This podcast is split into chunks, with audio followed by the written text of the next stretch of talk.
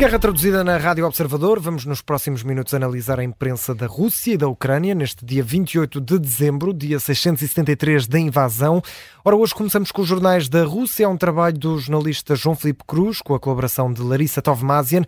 Ah, bem-vindo, João. Em destaque o ministro russo dos Negócios Estrangeiros, que diz que o Ocidente falhou completamente ao tentar uma derrota estratégica da Rússia. Foi numa entrevista à agência estatal TASS que uh, Sergei Lavrov aproveitou ainda para acusar a Ucrânia de não querer a paz e, e em jeito de balanço do ano que está quase a passar, o, o chefe da diplomacia russa acusou o regime de Volodymyr Zelensky de agir dentro da retórica de guerra sem querer chegar à tão esperada paz. Os representantes da Ucrânia estão a pensar em termos de guerra, recorrendo a uma retórica bastante agressiva, é o que relata a agência estatal russa Sergei Lavrov.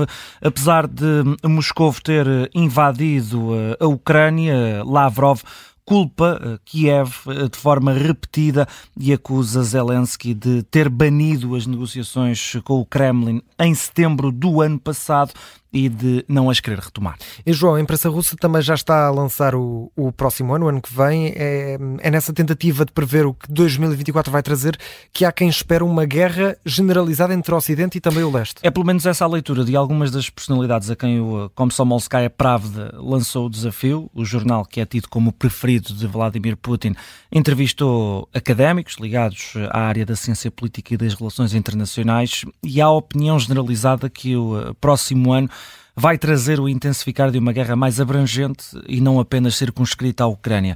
Defendem ainda, eh, defendem ainda que também está a crescer a tensão entre Estados Unidos e China devido ao Taiwan. Uh, uh, lembram, uh, que, lembram a guerra entre Israel e palestinianos e aqui o KP não particularizou a Hamas. Um, os especialistas acusam também a administração Biden de algumas contradições, já asseguram que está a ganhar forma essa tal batalha global entre Ocidente e Leste e, e acusam mesmo os países do Ocidente de terem decidido enverdar por esse caminho em 2024, ou seja, guerra contra, e estou a citar, aqueles que ameaçam a posição do rei da colina, King of the Hill.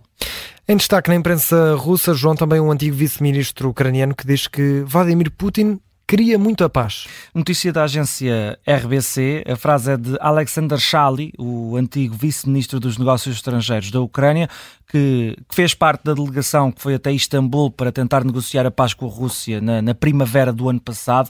Ora, de acordo com Shali, já havia um acordo uh, e também já havia nome para o acordo, seria comunicado de Istambul, estou aqui a socorrer-me de uma tradução livre. Uh, o texto até seria muito diferente do que originalmente pedia a Rússia, mas por alguma razão não foi para a frente. O, o antigo governante ucraniano acredita que foi o próprio uh, líder do Kremlin, Vladimir Putin, que empurrou as negociações de paz para bom porto, mas em lado nenhum desta notícia da RBC está uma causa para que as conversações não tenham dado fumo branco uh, à parte dessa tal frase. Por alguma razão não se chegou a acordo. Hum.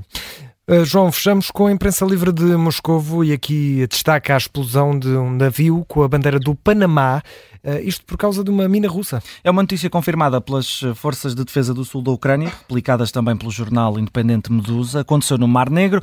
O, navio encaminhava-se para um dos portos do Rio Danúbio para carregar cereais ucranianos e terá uh, embatido contra uma mina russa. Depois do impacto, a embarcação começou a arder. Dois tripulantes, tripulantes ficaram feridos. Um foi assistido no local, o outro foi transportado para o hospital, mas está nesta altura estável.